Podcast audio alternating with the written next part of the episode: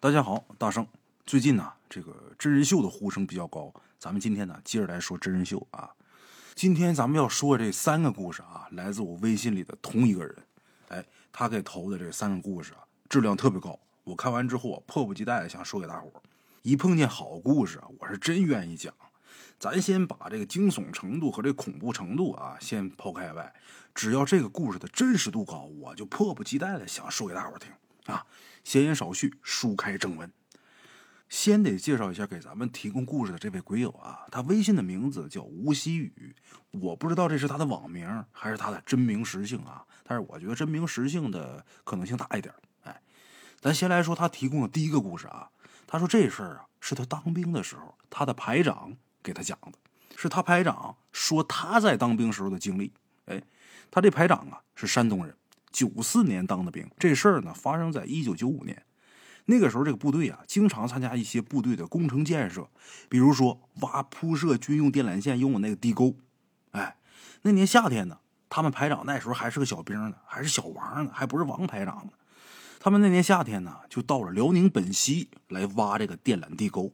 哎，部队到了本溪以后，按照施工路段就把这任务啊给分配下去。就是沿着铁路这铁轨挖这个电缆线的地沟，以班级为单位，实际上就是把部队分散出去了。然后挨着村屯的呢，当地政府啊就安排住到老百姓家里边。咱们鬼友他们排长的这个班啊，正好分到了一个铁路的道口，周围呢还没有村屯，只有铁路道口当初啊有值班人员用的那小房子，但是当时已经废弃了。这政府人员呢就把他们排长这个班就安排到这个房子里边住去了。他们第一天到的时候啊，已经是下午了。所有人员把背包和行军床啊都搬到这小屋里边，然后就住下了。第二天呢，就按照分配的任务开始挖这地沟。那时候没有什么挖掘机啊，全都是靠人工挖。干了一天的活晚上吃完晚饭，都是十七八岁的大小伙子，也没啥事然后就在一起啊打打扑克、下下象棋。哎，这就是当时他们的夜生活啊。咱们鬼友他这排长的床位啊，在门口，当时。他没玩，他就躺床上睡着了，也是累了，也没脱衣裳。里边的床上呢，有两伙人，一伙人打扑克，一伙人下象棋，还有几个在那看热闹的。哎，就在大家伙都各自沉浸在其中的时候，咱们国有的这个排长，当时的小王，嗷老一声从打床上就弹起来了，然后手里边拿着武装带啊，对着门口这空气啊一顿抡，一边抡一边喊：“快打，快打！”旁边那些玩的战友都看懵了，赶紧过来问：“咋了？”这时候，当时他们的班长一拉小王的胳膊呀，就觉得他一个劲儿的抖，而且这时候啊，小王的衣裳完全都被这汗水给踏湿了，湿透了。大家伙都醒过味儿之后啊，就把小王给扶到床边，就问他：“小王，你咋的了？”小王这时候啊，镇定了一会儿，跟大伙说：“他刚才呀，做了一个梦，这梦太真实了。他梦见一个身穿一身红衣的这么一个女的，推门就进屋了。”然后就上他们打扑克那地方看了一会儿，之后呢又到下象棋那儿看了一会儿，紧跟着就到小王那个床跟前了，自上而下看小王。用小王当时的话来说啊，他当时自己已经醒了，能听见那边其他战友的说笑声，但是就是动不了，想喊也喊不出来。哎，这就是所谓的演出来。最后啊，自己咬着牙嗷嗷一嗓子，身子也能动了，然后拿着武装带就奔那个穿红衣服的女的就抡。一顿抡，直到那女的跑出去，再到后边，大家伙到他身边，这时候他才算是真正的清醒。哎，当时的班长听他这么说，也是懵住了。过了一会儿，安慰了小王几句啊，就说明天把这情况跟连长说一下，啊，好好睡觉休息吧。大伙也没心情玩了。等到第二天，小王的班长就把这事跟连长说了。连长呢，就找到当时负责安排住宿的政府人员，哎，把这事儿啊又跟他们反映了一下。这政府的人呢是当地的，听完之后啊，叹了口气，跟连长就说：“就说这事儿啊，是好多年前的事儿，怎么的呢？那屋啊，原先就是铁路的值班房，正好在铁路道口，负责过火车的时候把这个道口的栏杆放下，因为那个位置在山边。”也不知道为什么设置这么个房子，因为比较偏僻啊。这道口的栏杆呢，基本不放下，因为太费事了。这值班的也是图一省事过火车的时候也不放，就在屋里边待着。直到有这么一天出事了。那天天刚黑，有这么一个刚结婚没几天的一小媳妇儿，穿着一身红衣裳，这应该是结婚的时候或者回门的时候穿的喜服，哎，一身红。这新媳妇儿从打铁路这儿路过的时候，让那火车给撞死了。这起事故的主要原因是因为你铁路值班的值班员没有尽到职责呀。当时人家家属就不干了呀，就把这尸首就停放在这值班房的门口了。哎，也就是咱们鬼友那排长小王，他那张床的位置。连长听当地的政府人员说完之后，我就急眼了，就说：“你知道那屋里边停过死人，咋还让我这兵住那儿呢？”那政府人说：“我寻思你们都是当兵的，应该没那么多事儿。再说啊，都过去那么多年了，你们又都是年轻大小伙子，火力那么旺，我就没想那么多。”哎。这事儿到后来呀，当地政府呢答应啊，在工程结束之后，安排小王他们这个连在本溪呀好好的玩一圈。这事儿呢也就不了了之，就这么过去了。哎，咱们鬼友的排长就是当年的小王，在跟咱们鬼友说起这事儿的时候，他说啊，直到那时候起，他想起到这事儿还会觉着后背发凉。哎，后来小王啊，在一九九七年因为表现突出被提干了。哎他是九四年当兵，九五年、九六年到九七年就当了排长了。哎，也不知道是不是因为他那次奇特的经历扭转了他的运势呢？嘿，这个令人谈之色变的鬼呀，有的时候也不一定就非得给人带来厄运或者是霉运。比方咱们今天说这个故事就是一个特例。哈哈，这是咱们鬼友吴希宇给咱们提供的第一个故事啊。接下来呀，再给大伙说一个，他母亲小的时候。听他姥姥讲这么一个事儿，哎，这故事呢发生在东北的农村。这事儿啊，还是咱们鬼友他姥姥小的时候发生的事儿。那时候啊，咱们新中国还没成立呢。鬼友他姥姥所在的屯子叫头道岗，是一个离县城啊比较偏远的这么一个村子。屯里边有这么一户人家，农忙的时候呢种地，农闲的时候呢打猎。哎，打猎倒也没毛病。过去啊。那个老百姓日子过得不好，农闲的时候打点猎，给家人呢打打牙祭，或者是卖了换钱补贴家用，这倒是没什么大毛病。但是这家人专打狐狸和黄皮子，这大伙都知道，常听大山鬼话的都知道，在东北啊，狐狸黄皮子那是有仙气儿的，在农村叫狐黄二仙，在咱东北一提狐黄二仙，那没有不知道的。但咱也不知道这家人家咋想的，哎，就打这个皮子换钱。或许是那时候太穷的缘故吧，啊，这玩意儿能卖上好价吧？那时候打猎呀，也没什么猎枪，就是那种土制的洋炮，咱们叫老洋炮啊，就是枪管里边灌上火药和铁沙子，然后一打火，咕咚一下打出一大片，就跟现在那个霰弹枪啊类似，靠大面积的杀伤。但是那个时候啊，有一个问题，就这老洋炮里边用的这个火药，这玩意儿也不太好弄，不好找。打猎这户人家呢，这男的。当爹的四十多岁，领一个十多岁一儿子，就这爷俩。哎，有这么一年冬天啊，也不知道这男的从哪儿弄了一炮弹。这炮弹是个哑弹，就是没爆炸那种的哑炮。他就寻思啊，把这炮弹给它拆开，然后把里边这火药弄出来，好给个老洋炮用啊。他拆这个炮弹，他儿子就给他打下手。然后啊，他儿子有个小伙伴也在那跟着看。炮弹那玩意儿，农村哪儿见过呀？也不知道啥构造，也拆不明白，在那瞎鼓捣。这俩小孩呢，就在那看。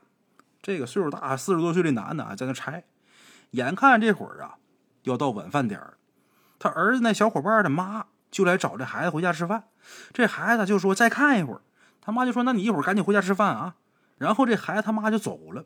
这小孩呢，看这玩意儿他妈稀奇，就半天也没走，就在那看。这孩子他妈呢？回家呀，收拾好桌子，准备吃饭了。左等这孩子也不回来，右等也不回来。这孩子他妈呀，就又去了。进屋之后啊，就给这孩子一巴掌，然后就骂这孩子，就说：“你吃个饭到点不回家，还得三请六请的，你赶紧回家吃饭。”说完之后，拎着这孩子往外走，一边走一边踢这孩子。这娘俩呀，刚走到院子外边的巷道上，就听身后呼隆一声，紧跟着烟尘滚滚的。哎。打猎这家这男的那两间小土坯房夷为平地，娘俩直接就坐地上了。这动静那比炮仗可响多了，整个屯子里边人全给炸出来了，都往这边跑，看怎么回事。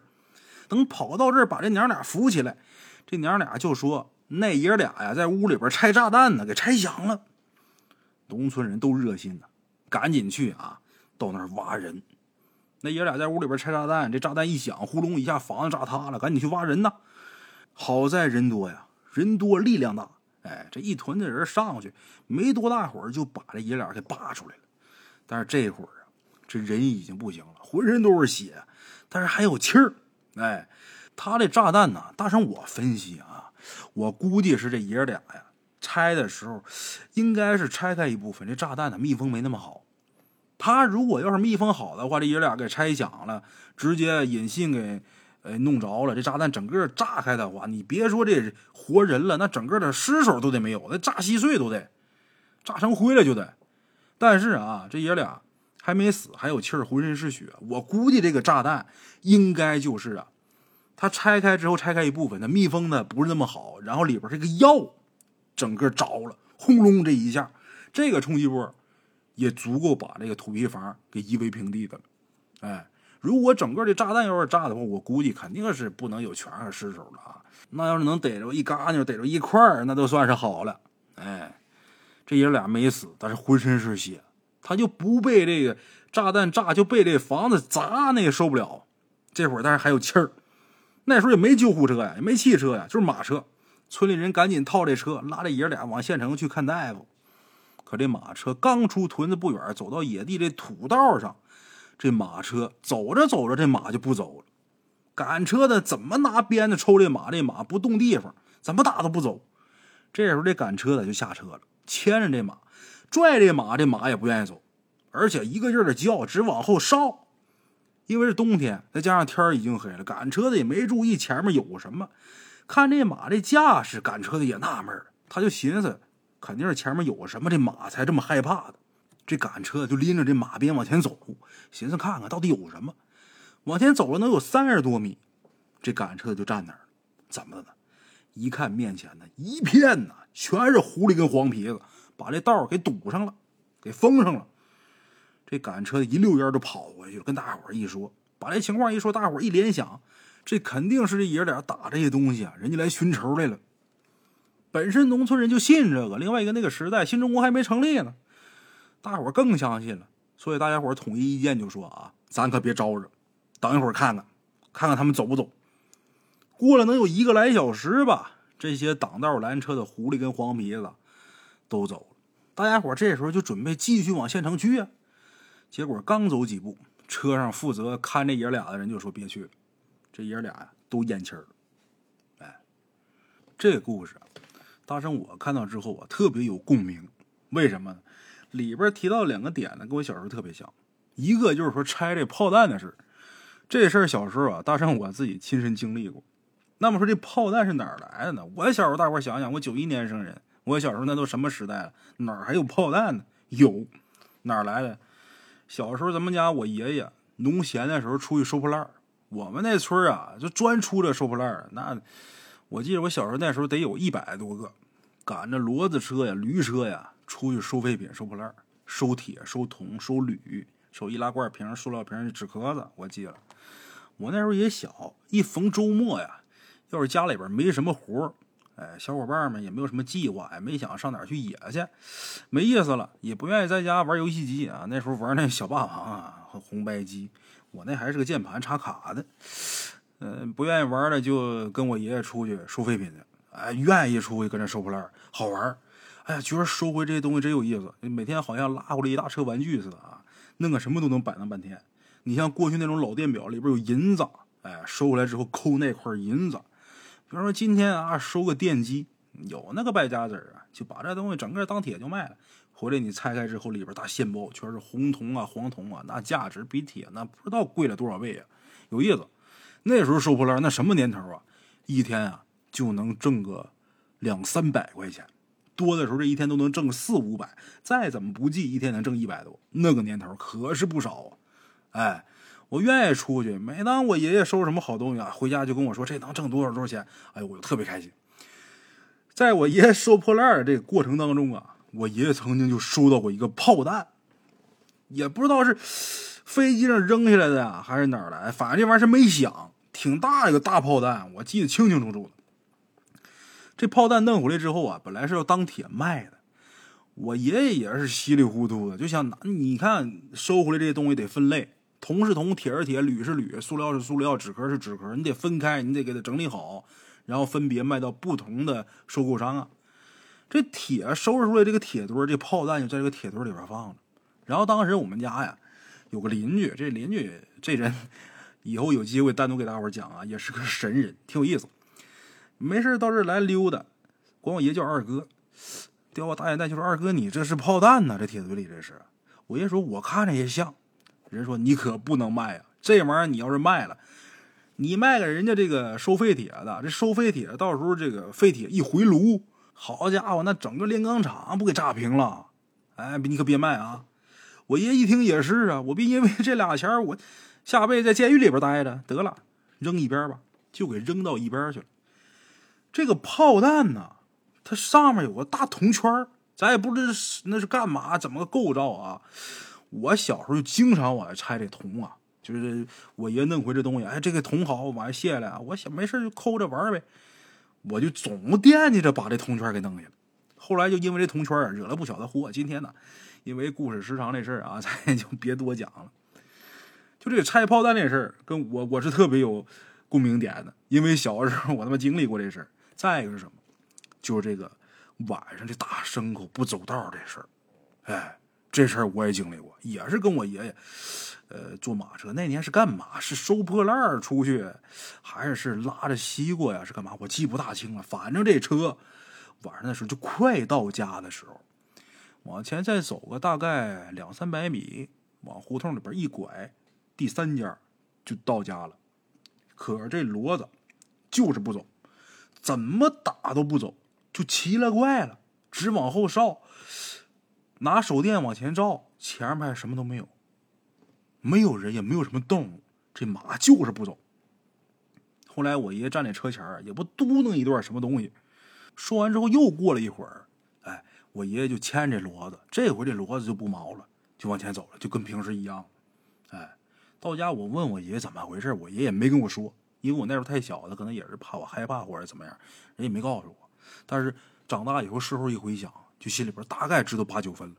哎，这大牲口啊，驴呀、骡子、马呀，你包括一些其他的动物啊，这这个灵性比较高。你像牛啊、狗啊，它都能看见一些人看不见的东西。哎，但这东西具体是什么啊？大伙儿自己脑补吧。哎，好了，这是咱们今天的第二个故事。咱前面说了啊，今天这位鬼友啊，一共给咱们说了三个。接下来啊，再给大伙儿说一个。他说这事儿啊是发生在他当兵的部队，在哪儿呢？辽宁兴城。哎，在说这个故事之前呢，咱们鬼友说啊，先把他们营房这个位置给大伙介绍一下。咱们鬼友他所在的这个部队啊，是一个团，坐落在一个村屯的边上。寺外的院墙啊，还是那种石头的呢。房子呢，也是五六十年代盖的那种砖石混的平房。后来呢，改成带尖起脊的那种几瓦房了，外边呢又沾上绿色的水磨石啊，水刷石。我不知道大伙儿谁见过这种房子啊？我小时候是没少见。现在的房子都是贴瓷砖呐，哎，外边呃外墙装饰啊，刷一些外墙涂料等等等等。以前就是那种水磨石，用那东西拼出花啊什么的。包括呃我们家以前扒那房子上面还用那种碎玻璃碴子，哎，在上面做图案，看着也挺好看的，哎。咱们鬼友他所在的连队是二连，营房西边呢是一条水泥路，水泥路西边就是三连。三连的房子的布局样式啊，跟二连都是一样的。等三连的西边也是水泥路，再往西就是菜地。菜地的最西边靠近院墙的位置有一个厕所。那时候住平房，没有室内卫生间，都是旱厕啊。一个连队一个。这故事就发生在三连。这故事呢，也是咱们国友听一个老兵讲的。当兵晚上都得站岗，那时候也是一样，一个半小时一班岗，都是老兵配新兵。跟咱们国友一起站岗的老兵呢，姓裘，咱们在故事里边就管他叫裘老兵吧。哎，裘老兵他们家呢是黑龙江宾县，比咱们国友呢早当了两年兵。那时候晚上站岗啊也没什么事儿，然后就一起聊天。有那么一天夜里边一点半到三点的岗，他俩站，然后就聊了一会儿。这裘老兵就神秘兮兮的跟咱们鬼友说：“我跟你说个咱们院里的事儿，你可别害怕啊。我这也是听我班长讲，啊，他越这么说，咱们鬼友越好奇，越害怕呀。然后这位姓裘的老兵就讲起了他的班长碰到的怪事裘老兵他的班长原来是三连的班长，因为工作需要，后来调到了现在的连队，也就是二连。在裘老兵班长啊在三连的时候，有这么一年冬天，这个班长半夜起来上厕所，因为是旱厕嘛，离着营房啊还有一百来米远。这班长呢，穿戴整齐，把棉袄、棉裤和大衣呀都穿上了，就去了。刚进厕所，他就看见有一个穿着春秋长服的这么一个兵在那抽烟。这大檐帽啊，这帽檐压得很低，再加上是晚上，也看不清脸。这班长也没当回事，就说了一声：“抽烟呢。”啊，那人点了下头，就把这个烟盒啊就递到这个班长的面前，那意思就是来根呗。这班长摇摇头说：“啊，我不会抽烟，谢谢啊。”然后他就到里边去上厕所去了。他就以为就是一个兵上厕所，然后在这儿啊抽根烟，他也没当回事。这班长上完厕所往出走的时候，那抽烟的人就没了。他也没在意，心想人抽完回去了呗。然后他就往连队走，走着走着呀，他就犯寻思了：怎么的呢？这大冬天的，这人怎么穿着春秋季节的长服啊？这不符合着装规定啊！而且这人这帽檐压的那么低，他越想越不对劲儿。想着想着，就到了连队的门口，门口也有站岗的哨兵，一看他过来，还打招呼呢：“回来了，班长。”啊。他答应一声，就往院里边走。刚走两步，他又回来了，就问哨兵：“刚才有没有人从厕所那边回来呀？”哨兵说：“没有啊，就看见你自己从他那边往这边走了呀。”这话可把这班长给吓懵了。为啥呢？去厕所回来就这么一条路，其他地方都是菜地，而且大冬天几场大雪已经把这菜地呀盖得满满当当，这积雪得有一尺来厚。没别的地方能走，只有这么一条通往厕所的甬道。这班长一想，那我刚才看见是谁呀？他也害怕，就拉着哨兵跟他一起又去了厕所。到那儿一看，什么都没有，就是空气中夹杂着一股淡淡的烟味儿。咱前面说了啊，这班长他不抽烟，那这烟味又是从哪儿来的？这班长跟这哨兵俩人呢，之后都回营房睡觉去了，但是。这半宿睡得稀里糊涂。第二天，这班长就跟排长把这事儿说了，然后他的排长告诉他：“咱们这个旱厕以前有个兵在那儿上吊死了。”哎，这都好几年前的事了。那时候大伙都知道这事儿过去好几年了，知道这事儿的人呢，基本也都复原了。后来连里边剩下的人呢，即便知道这事儿也不说了，因为怕吓着大伙。你碰见的十有八九就是那个上吊的。为什么？因为那个兵他上吊的时候就穿着春秋长服，而且地上一堆烟头。啊，好了啊，非常感谢咱们鬼友吴希宇给大伙提供的这三个故事。我是孙大圣，咱们下期见。